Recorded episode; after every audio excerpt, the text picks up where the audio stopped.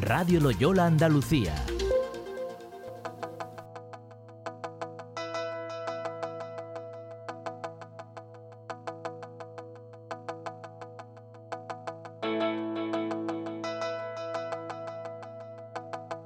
Lucía Lantero es una joven natural de Santander que decidió marcharse tres meses como cooperante, como a Haití. Allí decidió que debía quedarse porque creía que no podía volver sabiendo lo que sabía. A sus padres les informó por carta porque por teléfono hubiera sido más difícil. Esta santanderina, entre otras cosas, decidió fundar una ONG con una firme intención, ofrecer alimentos, refugio, educación y ayuda psicológica a los niños haitianos que perdieron a sus padres o que, por la pobreza, tuvieron que abandonar la familia para intentar sobrevivir como mendigos y muchas veces forzados a ser esclavos. La Fundación Amy es la ONG de la que hablamos. En su web amy.org a YMY, en uno de sus apartados pone que los objetivos son proporcionar un entorno seguro y libre de agresiones a los niños, brindarles una alimentación equilibrada y el seguimiento de su salud, y además facilitar la educación formal e informal de cada niño en un ambiente familiar y lleno de apoyo. Lucía, muchas gracias por estar con nosotros, antes que todo. Pero estos objetivos no deberían ser normales, es decir, que se cumplieran no debería ser lo normal. Sí, muchas gracias a vosotros por tenerme. Eh, sí, debería de ser lo, normal, pero es totalmente ilógico pensar que, en Haití, que son los países más pobres del mundo, esto sea lo que se cumpla y sea la norma, ¿no? Aunque en un principio pensabas que iban a ser solo tres meses, eh, no era la primera vez que hacías voluntariado. ¿De dónde nacen esas ganas de ayudar, esa voluntad de ser solidaria? Pues eh, no lo sé, desde pequeñita siempre mis padres me vacilaban un poco, ¿no? Porque siempre era la típica que llevaba a las amigas a casa si tenían un problema, he hecho mucho voluntariado siempre y yo creo que es algo que te educan un poco ¿no? en casa. El, siempre hablo de, la acción que lleva, que lleva la empatía. Siempre nos quedamos, ay, qué pena me da esta persona o ay, cómo siento lo que le ha pasado a esta persona, pero no actuamos sobre ello. ¿no? A mí la verdad es que en casa siempre veía que había una acción después de estos sentimientos y, y por, eso, por eso he hecho tanto voluntariado. Bueno, tú cuando llegas a Haití, mm, ¿crees que realmente eras consciente de la situación que ibas a ver? Porque tú dices que habías visto en la televisión cómo se había enviado ayuda masiva tras el terremoto, pero que luego cuando allí llegaste allí como que no se veía reflejada, ¿no? Entonces, ¿supuso un pequeño golpe o encajaba con la idea que ya tenías? No, yo era, yo era muy, muy niña todavía, yo creo. Eh, fue un golpe bastante fuerte. Es como dejar de creer en Papá Noel, ¿no? Eh, para, para, mí fue muy duro el, entender cómo realmente funciona, funcionaba esto, ¿no? ¿Y cómo surge todo ese proyecto? Porque en principio iba a ser algo temporal, pero mm, ¿pensaste alguna vez que llegaría a tener la repercusión tan grande que tiene actualmente? Pues mira, este proyecto es que nunca estuvo en mente. Yo iba para hacer un proyecto de voluntariado sobre agricultura y técnicas de conservación de alimentos y era en plan tres meses, muy cómodo, doy esto de mi vida, pero yo mantengo mi vida, mantengo mi mi trabajo, mis amigos, y de repente fue encontrarme con los niños en la calle, eh, eh, tomar conciencia de su vida y de sus perspectivas de futuro. Y es el momento donde dices, es que no puedo volverme, eh, no puedes borrar lo que ya has visto, ¿no? Y, y, no y ese es el momento donde decido que me quedo y, y, empiezo lo que fuera que querría empezar, porque no sé ni, ni qué pensaba en ese momento, pero era simplemente sacarles de la calle, que no les violaran y, y poder cuidarles, ¿no? Y luego pues fue creciendo y creciendo y hoy es lo que es, pero, pero jamás ni soñé en, tanta grandeza ¿no? de, de proyecto. Y cuando comenzó todo, ¿recibiste apoyo por parte de la gente de la zona? ¿Sentiste que te agradecían la labor que estabas haciendo? No, al revés. Eh, es curioso, ¿no? Porque eh, tenemos, bueno, todos tenemos unos estereotipos eh, y ahí pues hay bastante racismo y, es, interesante estar en la otra cara de la moneda, ¿no? donde tú eres eh, la persona de, un, color diferente y, y tienen los estereotipos de que esas personas son las que tienen dinero, las que tienen cochazos, los que viven fenomenal y los que están ganando dinero a costa de su sufrimiento, ¿no? que eso es lo que ellos piensan, la mayoría de ellos piensan de la cooperación, el desarrollo.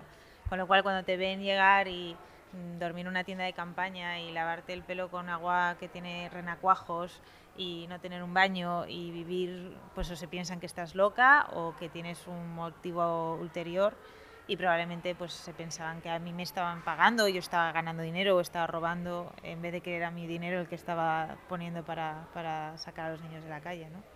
Han tardado muchos años en, en realmente cambiar el chip y darse cuenta que no, que no era así, ¿no? Pero durante mucho tiempo sí que hemos vivido esa estigmatización. Por lo que sueles contar, eh, parece que los niños tienen muy claro que la educación es fundamental para conseguir salir de la situación en la que se encuentran, ¿no?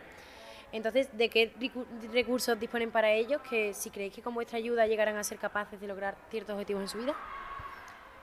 Pues a ver, en Haití ir al cole es un lujo y como aquí es obligatorio, entonces se nos olvida lo importante que es, ¿no? No simplemente ya por estudiar y por adquirir conocimientos, sino por no estar en la calle. Eh, eh, tener a los niños en un entorno donde están seguros, donde no les va a pasar nada y donde no están expuestos a influencias negativas ya es un paso enorme, ¿no?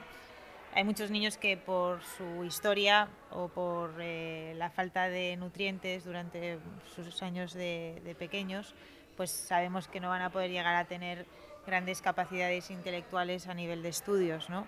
Pero hay niños que, por ejemplo, Watner, que es uno de mis primeros niños, acaba de sacar la mejor nota del sudeste del país, ¿no? Eh, es, un caso increíble. Eh, y tenemos muchas esperanzas puestas en, este, en su futuro a nivel académico. Pero bueno, yo con tal de que sepan leer escribir, sumar y restar y multiplicar y dividir, ya me doy con un canto en los duros. ¿no? Lo que sí que hay que formarles es en valores, en, en valores que son totalmente opuestos y trascendentales a nivel cultural en su zona. ¿no? Eh, muchas veces lo que nosotros les intentamos inculcar va, es lo opuesto a lo que les han dicho, lo que llevan diciéndoles durante generaciones. Así que es duro eh, tener ese rol, ¿no? De no, no, no se pegan a los niños, no, no se, son cosas muy, muy complicadas que de aquí parecen ridículas, pero ahí es de verdad que es un mundo, ¿no? Así que eso es lo más importante para mí, el valor humano. Habéis conseguido montar un pequeño negocio local, ¿no? Con el que manteneros y habéis comenzado a trabajar con mujeres que además son apoyo para los niños. ¿Pretendéis seguir ampliando vuestro alcance? A ver, no es que sean, yo siempre hablo lo mismo cuando estamos en Haití, tenemos a 27 personas que trabajan haitianos con nosotros, eh, que es el propósito, ¿no? No, no, no somos, no hay nadie que cobre que no esté en Haití. Eh, no queremos crear puestos de trabajo para, para, europeos que se van fuera, queremos crear puestos de trabajo para haitianos y queremos que nuestra formación acabe siendo la suya y que ellos puedan gestionar esto en el futuro. No, no es para perpetuarnos ni perpetuar un, salario. ¿no? Eh, así que, bueno, eso cambia mucho la perspectiva y, y, donde, y donde te apoyas y lo que ves en el futuro. ¿no? La cuestión es que no queremos crecer para ser eh, la multinacional de, este pueblo ¿no? ni de esta región del, mundo, pero tenemos que crecer porque tenemos que asegurar que vamos a dar puestos de trabajo a los niños en el futuro, que, las mujeres van a tener un, una seguridad, que van a tener un sitio donde pueden ir a, a hablar, a tener un, un apoyo, ¿no? Entonces, cuando piensas que tienes tantos niños que dentro de pocos años van a tener 18 años y que culturalmente no existen los 18 años, porque no saben ni la edad que tiene la gente, entonces les dices, ahora abres la puerta y te vas. ¿Y te vas a qué? Eh, el caso de suicidio de niños en, en, orfanatos es uno de los mayores en el mundo, ¿no? Después de que les abren la puerta les dicen, ahora ya, ya no, no estás dentro de nuestro proyecto, ¿no? Así que eh, son mis hijos, son mis niños, y entonces hay que luchar por que tengan un puesto de trabajo, que tengan un, una sostenibilidad, o sea, no, no van a ser ricos, no van a tener propiedades, pero que puedan tener una dignidad humilde, pero dignidad, ¿no? Y a nivel personal, ¿consideras que ya estás preparada para todo lo que te pueda ocurrir o que aún te queda mucho por aprender? Claro que te queda muchísimo. Por... Cuanto más sabes, más sabes que te queda mucho más por aprender, ¿no? Eh, yo creo que, que, ha sido un máster de, de, vida, ¿no? A nivel personal también. Eh, esto ha sido bastante, bastante duro y he tardado mucho tiempo también en digerir todo lo que, lo que vas viviendo, ¿no? Porque es que en nuestra sociedad no tenemos ni palabras para, para describirlo.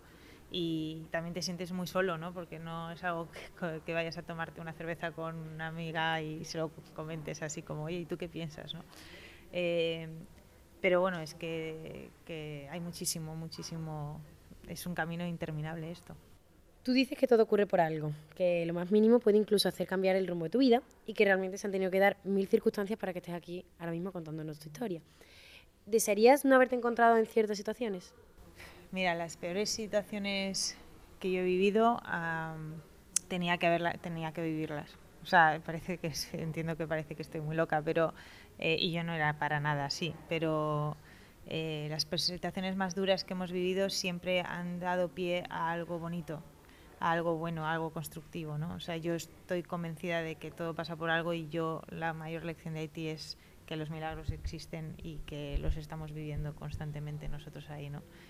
Eh, que es lo opuesto. Normalmente cuando la gente se expone a una situación tan cruda y tan dura como Haití, pues eh, eh, sucede lo opuesto, ¿no? Como que pierdes esperanza, pierdes confianza en, en, lo que sea que lo llames, y a nosotros nos ha pasado lo opuesto. Así que, aún habiendo pasado muy mal, lo volvería a pasar mil veces. ¿Y alguna vez te planteaste dejarlo todo pensando que no eras capaz de llevar este proyecto adelante o sentiste en algún momento que te podía quedar grande? Siempre. O sea, siempre pensé que me quedaba grandísimo. De hecho, es que juegas, o sea, tienes un poder que no te pertenece ni, por preparación, porque yo nunca he estudiado nada de esto, jamás. O sea, había sido canguro, yo creo que a los 16 años de unos niños que seguramente sus padres no me recomendarían hoy en día a nadie. Eh, tengo primas pequeñas y eso era todo, ¿no? Eh, siempre me ha quedado grande, siempre me he sentido súper pequeña para hacer esto, eh, pero siempre he sabido que si no lo hacía no lo habría hecho nadie, ¿no?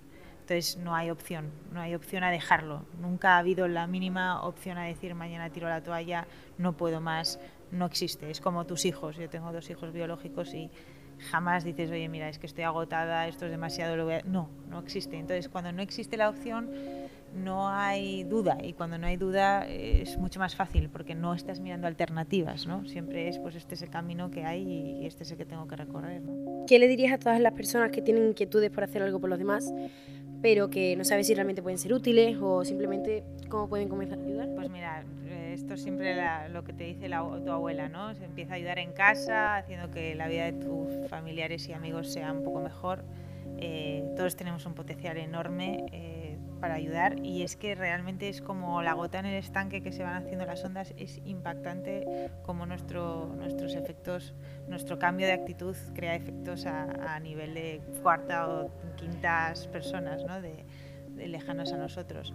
Y si alguien es empático como, como yo, ¿no? que tienes una empatía un poco exacerbada y ves que, que pues te conciernes con las situaciones de los demás, pero tienes miedo porque no sabes si puedes. O sea, simplemente con intentarlo ya estás haciendo un paso enorme y no sabes para qué, pero, pero nunca es en vano y nunca te vas a arrepentir, jamás te arrepientes, jamás, porque te llena tanto y, tú te llenas al mismo tiempo que das, ¿no? O sea, estamos aquí para darnos, no para recibir, con lo cual eh, que lo hagan, que lo que sea que quieran hacer, que lo hagan.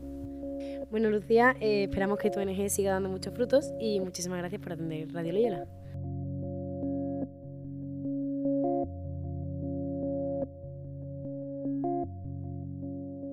Radio Loyola Andalucía